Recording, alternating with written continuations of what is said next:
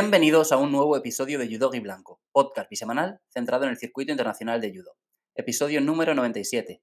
Recuerda que estreno uno nuevo cada lunes y cada jueves, normalmente a las 8 de la mañana hora peninsular española, y que puedes escuchar este programa en iBox, Spotify, Apple Podcast y Google Podcast.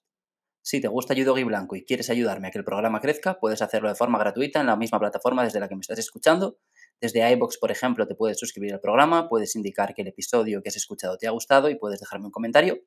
Y desde Apple Podcast y Spotify puedes calificar el programa con 5 estrellas y además en Spotify también puedes votar en las encuestas que planteo. En el episodio del lunes os pregunté quién fue para vosotros el MVP del Grand Slam de Tiflis y que el Yorova fue la opción más votada. Hoy os traigo la previa del Grand Slam de Antalya. Me da un poquito de rabia porque empieza ya mañana y no os doy mucho margen para escucharla, pero no me queda otra. Con este calendario hay muchas competiciones muy juntitas y tampoco se puede hacer de otra manera. Este es el último Grand Slam antes del Campeonato del Mundo y la participación es muy elevada, bastante elevada. Para que os hagáis una idea, hay más de 600 judokas inscritos, representando a 85 países en el momento en el que grabo esto. Y hubo 419 atletas y 61 países en Tiflis, 364 atletas y 49 países en Tashkent, 398 y 52 en Tel Aviv y 520 y 82 en París. En cada categoría escogeré una certeza, una decepción y una sorpresa. Ya lo sabéis, la certeza es un judoka que partirá como cabeza de serie y que yo pienso que se va a meter en la lucha por las medallas, o sea, en el bloque final. La decepción es un cabeza de serie que no estará en esos combates por las medallas y la sorpresa es un no cabeza de serie que creo que sí que puede meterse ahí. Vamos ya. Menos de 48 kilos, solo dos top 10 mundiales que son Nikolic, número 3, y Gambatar, número 10, de Serbia y Mongolia, respectivamente. Hay dos españolas en la lista, Laura Martínez, que parte como cabeza de serie, y Eva Pérez, que debuta en Grand Slam. Esta es otra buena oportunidad para Laura, que lleva varias competiciones rondando la medalla. Empezó el año con dos séptimos puestos, luego acabó quinta en dos ocasiones y ahora, pues, si sigue la progresión, le toca ya subir al podio, ¿no? Y respecto a Eva, pues será su primer Grand Slam y llega en un buen momento de forma. Ganó un bronce en la Copa Europea Junior de Coimbra el pasado fin de semana y en el Open de Roma se proclamó campeona. Como certeza en esta categoría voy a quedarme con Blandin Pont. La francesa suma dos oros en los dos Grand Slams en los que ha estado este año y aquí tiene bastantes opciones de volver a subir al podio, sobre todo si el cuadrante se mantiene como está, pues en unos hipotéticos cuartos se cruzaría con Vargas Ley y luego, en caso de que perdiera este duelo, pues su repesca sería contra Gambatar o Babudor, cualquiera de las dos mongolas. A ver, son todas rivales duras, pero veo a otras cabezas de serie un pelín más fuerte o en mejor forma que las dos mongolas y, que Vargas Ley. Y pienso además que si Pont y Vargas Ley llegan a cuartos de final, pues probablemente Pont ganaría y ya se metería en semis. Volvemos a tener a varias parejas de compatriotas en la lista, Babudor y Gambatar, como ya he dicho, las dos parten como cabezas de serie, también lo hacen las serbias Nikolic y Stojadinov, que en principio se cruzarían en semis, reeditando la, la final del Grand Slam de Tiflis. Hay otra pareja interesante que es la israelí con Malka y Risoni. Risoni parte como cabeza de serie y Malka no, pero Malka está por delante en el ranking olímpico, así que atención ahí. Y además yo voy a quedarme con Risoni como posible decepción. Ella viene de perder en su primer combate en sus tres últimos Grand Slam, que son Abu Dhabi, París y Tel Aviv, aunque es cierto que sacó medalla en el Grand Prix de Portugal. Y tiene una llave difícil, con un hipotético duelo con Stoyadinov en cuartos y en repesca iría contra Laura contra Nikolic. Todo dando por hecho que las cabezas de serie avanzan hasta cuartos de final, algo que como ya sabéis no siempre pasa ni mucho menos. Como posible revelación, creo que Malka puede hacerlo bien. También me gustan los nombres de Amanda Lima, de la China Wu, pero hoy voy a apostar por otro nombre, que es Lois Petit, de Bélgica. Va a disputar el cuarto Grand Slam de su carrera. Viene de ganar medalla en el Open de Sofía hace aproximadamente un mes y medio. Y bueno, es una, es una judoka que ganó mucho como junior y cadete. Creo que son dos bronces en Campeonato del Mundo Junior y luego tiene oros, platas y bronces, varias medallas, vaya, en, europeos junior y, cadete. Y yo pienso que acabará consolidándose y consiguiendo resultados también como senior, aunque todavía no han llegado. Su mejor papel en Grand Slam lo logró el día de su debut, que fue séptima en Tiflis hace un par de años y desde entonces no ha vuelto a alcanzar la ronda de cuartos, pero pienso que eso en algún momento cambiará y este puede ser un buen escenario. Empezamos con los chicos, menos de 60 kilos, sin representación española, pero con tres top 10 mundiales, que son el belga Verstraeten, el mongol Eng Taiwan y el georgiano Chikvimiani, números 6, 8 y 10, respectivamente. Hay dos ucranianos entre los cabezas de serie, Lesiuk y Kalmatov, que se enfrentaron en Tiflis por uno de los bronces. Volvemos a ver a Kim representando a la República de Corea, solo él. Y como representantes franceses estarán Mekaite y Richard Vergnes, eh, si es que se pronuncia así. Que viene de ganar el Open de Sofía. Mekaize va a ser mi apuesta para certeza, me parece el judoka más en forma de la lista y desde que ha vuelto de la lesión le hemos visto muy bien. Como posible decepción me quedaré con Chikvimiani, el georgiano, aunque imagino que no tardará en volver a subir al podio, pero tiene el duelo en cuartos con Mekaize si todo va bien para los dos. Y luego es verdad que la repesca no es demasiado dura con Huseinov o en Taiván, pero no ha estado especialmente acertado en sus últimas compes, creo que ya van cuatro seguidas sin podio y solo una presencia en bloque final. Y como posible revelación, pues eh, o sorpresa, vaya, hay varios judokas fuera de los cabezas de serie que creo que pueden hacerlo bien. Eh, está Saya Codea, está Rodrigo López, que ya os conté el lunes que le vi bastante fino en Tiflis. El italiano Pantano, que cuando le vemos bien suele pegar piñas muy vistosas, pero yo me la voy a jugar con Samuel Hall, de Reino Unido. Un tío que es muy bueno haciendo suelo y que ahora que Ashley Mackenzie va a representar a Jamaica, pues es el número uno indiscutible de Reino Unido. Y sí, es verdad que durante los últimos meses que compartieron presencia los dos, Mackenzie y Hall, pues Hall sacó mejores resultados, ganó el Grand Prix de Zagreb en 2021, ganó un bronce en Abu Dhabi ese mismo año, pero bueno, hay que poner un asterisco ahí porque era el periodo post-juegos, Mackenzie no competía, y luego cuando se cruzaron, que fue en la final de los Juegos de la Commonwealth, hace aproximadamente 10 meses, el verano pasado, Mackenzie le, le dio un baño, em, le ganó en menos de un minuto. Y por cierto, creo que esto no lo he comentado aún, pero el cambio de Mackenzie de, Reino Unido a, Jamaica no me ha sorprendido nada.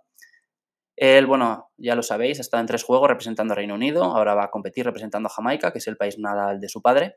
Y digo que no me sorprende porque cuando él ganó el oro en los Juegos de la Commonwealth hizo unas declaraciones muy, muy duras. Explicó que él entrenaba en su club, el, creo que es el Camberley Judo Club, y que no formaba parte del equipo nacional. Añadió que sentía que no le querían ahí en el equipo nacional, que tras perder en los Juegos de Tokio no tuvo ninguna conversación con nadie del staff, más allá del médico y el fisio, pero que él estaba llorando en su habitación, dice que estaba llorando desconsolado, vaya, y que ni su entrenador ni nadie más se interesaron por él, pese a que él pues, mandó varios mensajes en el grupo de WhatsApp que tenían, preguntando si alguien iba a ir a verle, porque bueno, pues estaba desolado. Por lo visto nadie fue, al día siguiente se cruzó con miembros de la delegación y volvieron a ignorarle. Y bueno, él ya dijo en esa entrevista que hablaría con la Federación Británica para ver si podían buscar una vía de financiarle, pero permitiéndole quedarse en Camberley porque él no quería concentrarse con el equipo nacional y que si eso no era posible buscaría una alternativa.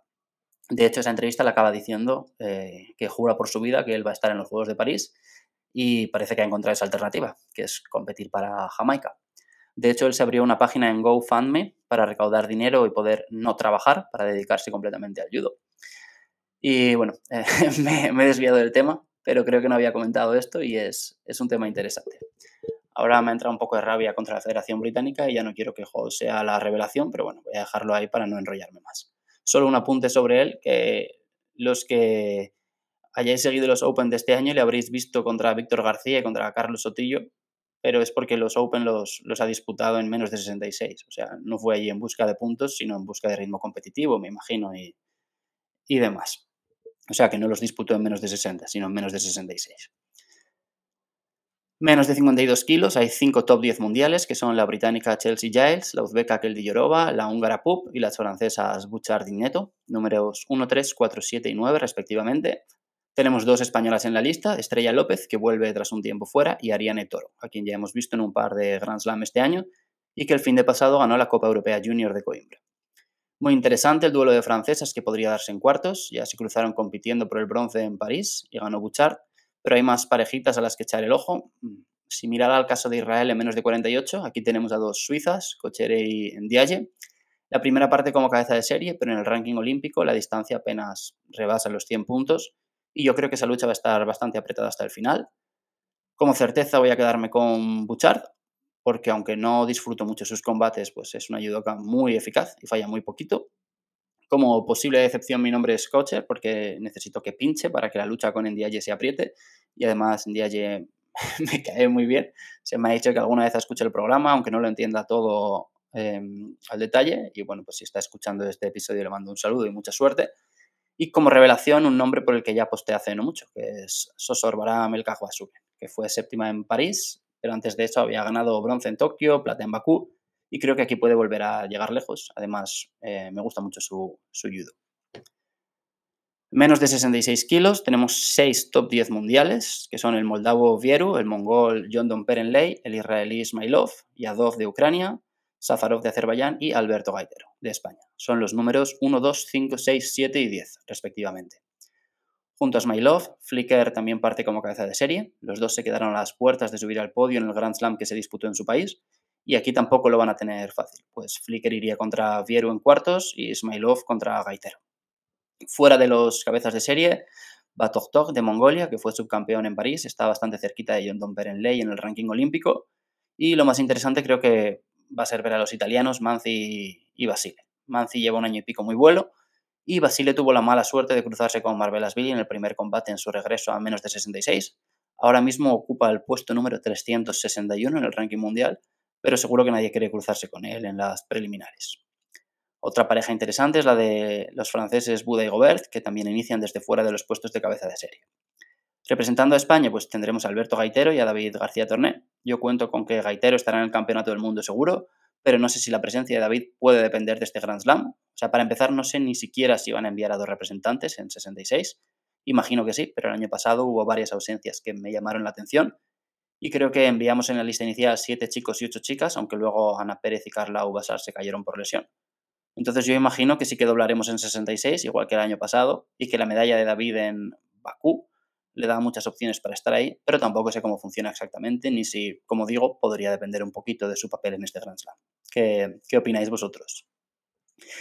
Como certeza me voy a quedar con John Don Perenley, como posible sorpresa Basile, y como decepción el brasileño Lima, porque le veo perdiendo incluso antes de cuartos si tiene mala suerte en el sorteo. Y si todos los cabezas de serie llegan a cuartos, pues le espera John Don Perenley ahí y en caso de perder, o Smilov o Gaitero en la repesca.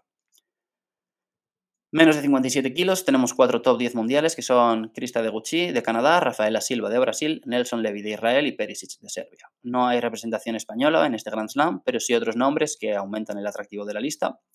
Dentro de las cabezas de serie también están Monteiro y el Togo, y fuera de ellas vemos caras muy reconocibles como Ilieva, Kovalsic, Kachter y sobre todo Daria Vilodiv, que es mi apuesta para dar la sorpresa. Le costó adaptarse a su nuevo peso, algo comprensible porque subió dos categorías, pero este 2023 ya está siendo otra cosa. Ha disputado dos competiciones y en las dos ha competido por las medallas, con un bronce y un quinto puesto, y victorias importantes contra rivales duras de la categoría. Viendo la situación desde fuera y solo con la información que, que obtengo al verla competir, yo diría que todavía le queda un poquito para estar ya totalmente cómoda y sentir la categoría como suya, pero que ha mejorado mucho tácticamente y con eso ha reducido algunas distancias físicas que todavía pueda haber. Iba a quedarme con Smith Davis como sorpresa, pero ya he repetido a John Don Perenley en 66 y tampoco quiero ser pesado siempre con los mismos nombres. Como posible decepción, pues voy a nombrar a Perisic, es jugármela un poquito porque viene de ganar un oro en Tiflis, pero precisamente por eso creo que puede llegar con la sensación del deber cumplido o la barriga llena, vaya, Así que that's my name y como certeza pues de Gucci, porque Clean Kate estaba muy lejos en el ranking y cada vez se acerca más y le toca sacar un buen resultado para volver a poner un poquito de tierra de por medio.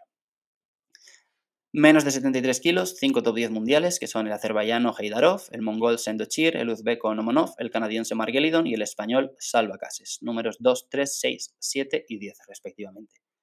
Volvemos a tener doble representación española, Salva Cases y Aranda, y repito lo que he dicho antes, no sé si hay un puesto en el Mundial para José que pueda depender de su papel aquí. Fuera de los cabezas de serie, solo quiero destacar un nombre, que es el de Jacoba, campeón de Europa en 2021 y séptimo en los Juegos. Además, recuerdo que en los Juegos eh, tuvo un camino muy duro, o sea, empezó fácil, no, recuerdo quién era el rival, pero luego se cargó a Nils Stamp, a Tommy Macias, perdió con Sendochi y luego volvió a perder con Orjo. Pero bueno, la cuestión es que eso, después de un 2021 bastante bueno, en 2022 apenas compitió, Estuvo en el Grand Slam de París y en el Europeo, donde no le fue bien. Después ganó un bronce en los Juegos Mediterráneos, derrotando a Lombardo en el combate por la medalla, o sea, una medalla de mucho mérito. Y ahora vuelve nueve meses después, y es mi apuesta para dar la sorpresa. Su hermana ganó una plata en Tiflis, y creo que aquí será él el que, el que lleve un buen resultado a casa.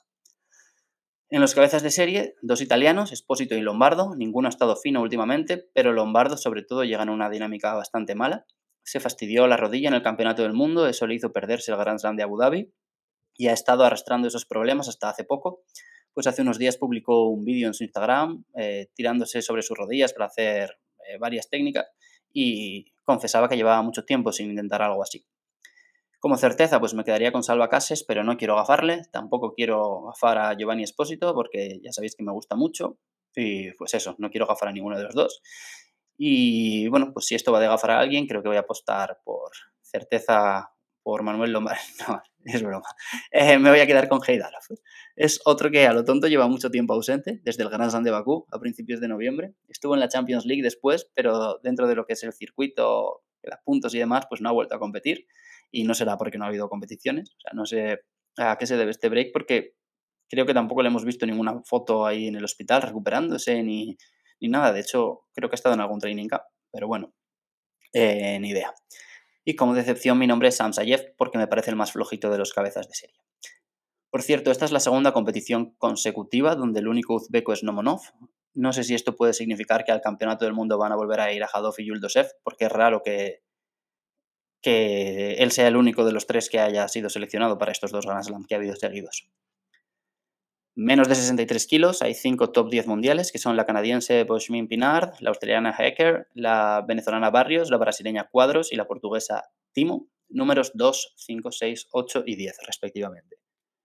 Hay dos españolas en la lista, Cristina Cabaña y Laura Vázquez, ninguna parte como cabeza de serie. Las dos perdieron en su primer combate en el último Grand Slam en el que compitieron. Eh, la verdad es que Laura tuvo muy mala suerte. Acordaos que le tocó cruzarse en primera con Horikawa, la campeona del mundo. Y bueno, ojalá podamos verlas pasar varias rondas. Me ocurre un poquito lo mismo que en Tiflis, no sé bien qué esperar. Veo varios nombres que podrían estar en el podio, pero que tampoco me echaré las manos a la cabeza si luego pierden en octavos. Fuera de las cabezas de serie, pues como siempre me apetece ver a, Ivanescu, también a la mexicana Witty Alcaraz después de su plata en Tashkent, pero me voy a quedar como posible sorpresa con Bolt de Mongolia, que es la vigente campeona de Asia y que perdió con Sarai en 16 de final la semana pasada. Como certeza, mi apuesta es la húngara Sofía Ozbas, una de las grandes promesas de la categoría. Empezó muy bien 2022 con medallas en Tel Aviv, en Antalya y en el europeo. Luego se lesionó. Esa lesión, de hecho, le hizo perderse el Grand Slam de Hungría, donde iba a competir en casa. Y cuando volvió le costó un poquito. Fue séptima en Bakú, pero ese fue su mejor resultado en cinco compes, en las que se quedó bastante lejos de la lucha por las medallas. Hasta el Grand Slam de Tashkent hace unas semanas, donde ganó uno de los bronces. Y yo pienso que va a mantenerse en esa senda porque es muy buena. Y para cerrar, mi posible decepción es cuadros, porque creo que es la que llega en, peor momento o, forma. Menos de 81 kilos, por fin volvemos a ver una lista molona tras varias compes con menos star power, 5 top 10 mundiales que son el belga Kase, Molay, que representa a Azerbaiyán ahora, Albayrak, que ahora representa a Turquía, Ungvari, representante de Hungría, y el francés Yalo.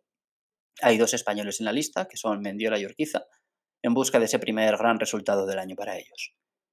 Mi certeza aquí es Case, yo creo que va a salir a por todas después del traspié del Grand Slam de París, pero ojito porque hay varios nombres entre los no cabezas de serie que pueden aguarle la fiesta.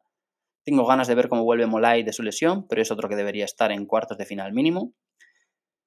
Como posible decepción, pues viendo los cabezas de serie quizá me quede con un Bari. Mm, creo que podría no llegar a cuartos de final y si llega, pues ahí le espera el francés Yalo y en caso de perder o Case o David, y como posible sorpresa hay varios nombres que se me ocurren. El moldavo Latisev, que siempre es muy agradable de ver. El alemán Cabelius, que llega en un buen momento de forma. También llega en buen momento de forma Antonio Espósito, enlazando dos quintos puestos seguidos entre el Master y el Grand Slam de Tel Aviv. Pero voy a quedarme con Sagi Muki, que arrasó en el Grand Slam de Tel Aviv y que ya había estado muy bien en el Grand Prix de Portugal. Por cierto, vuelve a estar Dominic Ressel, de quien hablé mucho la semana pasada, para que luego no, no compitiera, a ver si aquí sí que salta el tatami. Pero bueno, nada, solo solo menciona su nombre. Menos de 70 kilos, hay 6 top 10 mundiales, la croata Matic, la australiana Poleres, la japonesa Nizoe, la francesa Gaji, nuestra Ai Sunoda y la griega Telsidu, números 1, 3, 4, 5, 7 y 9 del mundo. Doble representación española, pues además de Ai Sunoda también veremos en Turquía Sara Rodríguez. Junto a Gaji hay otra cabeza de serie francesa que es Margot, o Margot Spinot, que con el oro logrado en Tel Aviv vuelve a rozar el top 10 mundial de la categoría. Descansa Butkerate, pero volveremos a ver a una Scochimarro cada vez más en forma y que va a ser mi apuesta para, para ser la sorpresa del día. Dudaba entre ella, Moscalu y Petersen Pollard, pero voy a quedarme con la alemana porque últimamente ha estado muy bien, como ya os he contado en episodios anteriores. Como certeza nombraría a Sunoda, pero tengo miedo al posible gafe, así que apuesto por Japón y me quedo con Saki Nizoe. Y como posible decepción mi nombre es Gaji, porque le tocaría cruzarse con Sunoda en cuartos, con quien ya perdió la final del Grand Slam de París, y en la repesca iría o contra Matic o contra Pinot. Molaría volver a ver a Gaji y, Pinot, que bueno, es cierto que se han enfrentado bastante recientemente, las vimos en el Grand Slam de París, creo que en la Champions el año pasado, En el europeo el año pasado seguro también, y me suena que en otro, otro Grand Slam. Eh, no sé si fue Antalya o Tel Aviv antes del europeo. Voy a comprobarlo en un momento. Sí, eh, fue Antalya y eso. Eh, molaría verlas pegarse otra vez. Menos de 90 kilos, una de las listas más flojitas en cuanto a número de top 10 mundiales. Solo dos, el azerbaiyano Medijev y el brasileño Macedo, números 9 y 10. Un español en la lista, Tristán y Mosaklisvili, que siguen puestos de clasificación directa a los Juegos Olímpicos y que aquí tiene una muy buena oportunidad para conseguir otro buen resultado, porque no hay tampoco mucha superestrella en la lista. Dos neerlandeses entre los cabezas de serie, que son Smink y Van End, este último le saca unos 500 puntos de ventaja a Smink en el ranking olímpico, gracias al oro obtenido en el Grand Slam de París. Hay tres cabezas de serie, los que me apetece mucho ver, que son Banty End, Marcus Niemann, que es una bestia haciendo suelo, y Zegank, que este año suma dos quintos puestos en sus tres participaciones en Grand Slam. Y me voy a quedar con Niemann como certeza. Fuera de los cabezas de serie, pues aparte de Tato, también estaría atentos a Michuchi para ver cómo continúa su evolución en esta nueva categoría y a Peter Safrani, que es una de mis debilidades y mi apuesta para dar la sorpresa. Y por último, mi decepción sería el checo Klamert, que se cruzaría con Macedo en cuartos y en caso de perder, pues o con Bantiendo Zegank en repesca. Pero bueno, también es cierto que aunque, bueno, pienso que Klamer podría perder antes, tampoco me sorprendería que luego se cargara a cualquiera, porque le hemos visto victorias importantes recientemente. Se cargó al japonés Tajima en París, se cargó a otro japonés, Masayama, en el Campeonato del Mundo. Así que es, es un poco, le veo un poco capaz de todo, ¿no? De dar la sorpresa tanto para bien como, como para mal. En menos de 78 kilos hay 6 top 10 mundiales, que son la alemana Wagner, Stenhuis de Países Bajos, Ma de China, Chumeo de Francia, Bem, que es otra alemana, y la japonesa Hamada. Rompió su mala racha Wagner y hay que ver cómo, cómo la vemos aquí, justo antes del Campeonato del Mundo. Vuelve a compartir lista con Bem, quien también estuvo en la lucha por las medallas. Como certeza voy a quedarme con Chumeo, porque en sus últimas apariciones ha estado muy bien y además tiene un palmarés en Grand Slam que da vértigo, o sea, son 16 medallas, 8 de ellas de oro como posible decepción, de verdad que no sé quién nombrar, porque la peor ranqueada de las ocho es Sampaio y Sampaio ha competido, ha competido por las medallas en, los cuatro grandes torneos en los que ha estado este año, ganando eh, medalla en tres de ellos. Podría decir más, que palmó muy rápido en, Tiflis o Pakut Klozko, pero me parece que me voy a quedar con Alina B. O sea, mm, eh, ha puesto en su contra. Creo que no estará en el bloque final. Y como posible sorpresa, pues diré a Emma Reid de Reino Unido, pero creo que hay bastante diferencia entre las cabezas de serie y el resto y me sorprendería que alguna cabeza de serie, eh, o sea, que alguna no cabeza de serie se metiera en la pelea por subir al podio, aunque todo puede ser. Menos de 100 kilos, hay 5 top 10 mundiales, que son el azerbaiyano Kotsoyev, los canadienses el Najas y Reyes, el israelí Palchik y el serbio Kukol, números 3, 5, 6, 7 y 9 del mundo. El amigo Minaski pasa de ser cabeza de serie la semana pasada a aparecer como el decimoctavo mejor rankeado en este Grand Slam. Eso significa pues, que es una lista más dura. Y bueno, además él ha caído seis puestos en el ranking mundial. Lo más llamativo es el posible duelo en semis entre los canadienses, que están a unos 600 puntos de distancia en el ranking olímpico. Yo pensaba que habría más, que Reyes estaría más arriba, pero no. Como certeza me quedaré con Kotsoyev, que es uno de los judokas más en forma del peso, junto a quizás Sulamanitze y Correl. Creo que si el campeonato del mundo no se celebrara en cinco semanas y se celebrará mañana, me parece que estos tres partirían como los grandes favoritos al, oro. Y yo me imagino que aquí Kotsoyev va a volver a subir al podio. Como posible decepción voy a decir a Simeon Katarina. Es un judoka algo inconsistente. A mí me gusta mucho verle cuando está acertado, pero a veces no tiene el día. Y pienso que puede ser una de esas compes en las que se vaya pronto. Y como posible sorpresa el italiano Gennaro Pirelli, al que ya vemos súper cómodo en menos de 100 tras solo unos meses compitiendo en este peso. Por cierto, ¿cuánto se echa de menos a, Nico eh, en este tercer día de competición? ¿Qué, ganas tengo de que vuelva? Y más de 78 kilos tenemos cuatro top 10 mundiales, que son la francesa Dico, la brasileña Souza y las chinas Chu y Su, números 1, 7, 8 y 10 respectivamente. Dico es la judoka más en forma de la categoría y me voy a quedar con ella como certeza, porque hay que asegurar de vez en cuando y esta es una buena ocasión para hacerlo. Como posible decepción diré a Nunes, un poco por descarte, porque veo que Amarsa Khan y Zavich estuvieron mejor en Georgia, que las chinas están intratables, Sousa es la subcampeona del mundo y ganó un Open hace nada, y Sajid pues, también ha estado bien en sus últimas compes, así que voy a quedarme con Nunes como posible decepción, aunque tampoco lo tengo súper claro, vaya. a veces me toca elegir un poco, pues, por elegir. Y como posible sorpresa, Heim, la francesa, que, claro, con Tolofo, Adico y Fontaine la vemos menos, pero fue segunda en el Masters el año pasado. Y creo que ella es uno de los grandes focos de interés de esta categoría. Ver cómo se sigue desenvolviendo en Grand Slam, donde lleva dos medallas en solo cuatro participaciones. Y el otro gran punto de interés para mí son las chinas, como en casi todas las últimas compes. Tienen una lucha muy bonita, muy intensa, por ver cuál de las dos está, está mejor, vaya, y están fallando muy poquito ambas. Más de 100 kilos y cerramos ya la previa, solo dos top 10 que son Ozku de Mongolia y Rafael Silva de Brasil, números 4 y 8 respectivamente. La semana pasada vimos a un coreano que llegaba sin competir desde 2018 cuando todavía era junior, Lee, y aquí vemos a otro que llega sin rankear, Song, que fue tercero en el Asiático Junior del 2021 y por quien voy a apostar como posible sorpresa, pues por jugármela un poquito, más que nada, porque tampoco le he visto nunca competir. Ozku debería ser el principal candidato al oro, pero en Tiflis se le vio algo bajo de forma, o sea, le costaba mucho mantenerse en el combate, apenas lanzaba ataques, que es algo inusual en él, y al final acabó perdiendo mucho antes de lo previsto. Entonces no voy a apostar por él como certeza, porque no tengo claro que no vaya a sucederle lo mismo aquí. Voy a quedarme como certeza con con Pumalainen de Finlandia. El año pasado creo que, que consiguió cuatro quintos puestos y tres séptimos entre Grand Prix y Grand Slam y me parece que este es un muy buen escenario para que logre su primera medalla en Grand Slam. Y como posible decepción, pues voy a hacerlo por descarte. No voy a tirar ni a Otku ni a Silva porque son top 10 mundiales y me da cosa pues, jugármela, aunque tampoco sería un shock verlos fuera. No me cargo tampoco a Fidel porque fue quinto en Tiflis confío también en Meyer y Kokauri porque les he visto pues, ganar varias medallas a los dos. Y me quedan dos vecinos, que son Sipok y Simionescu, Hungría y Rumanía. Tendrían unos hipotéticos cuartos similares. Eh, iría Sipok contra Kokauri y Simionescu contra Silva. Así que voy a basarme un poquito en sus resultados recientes y veo que Sipok fue bronce en Bakú y campeón de Europa sub-23 el año pasado, por lo que eh, mi apuesta como posible decepción es Simionescu.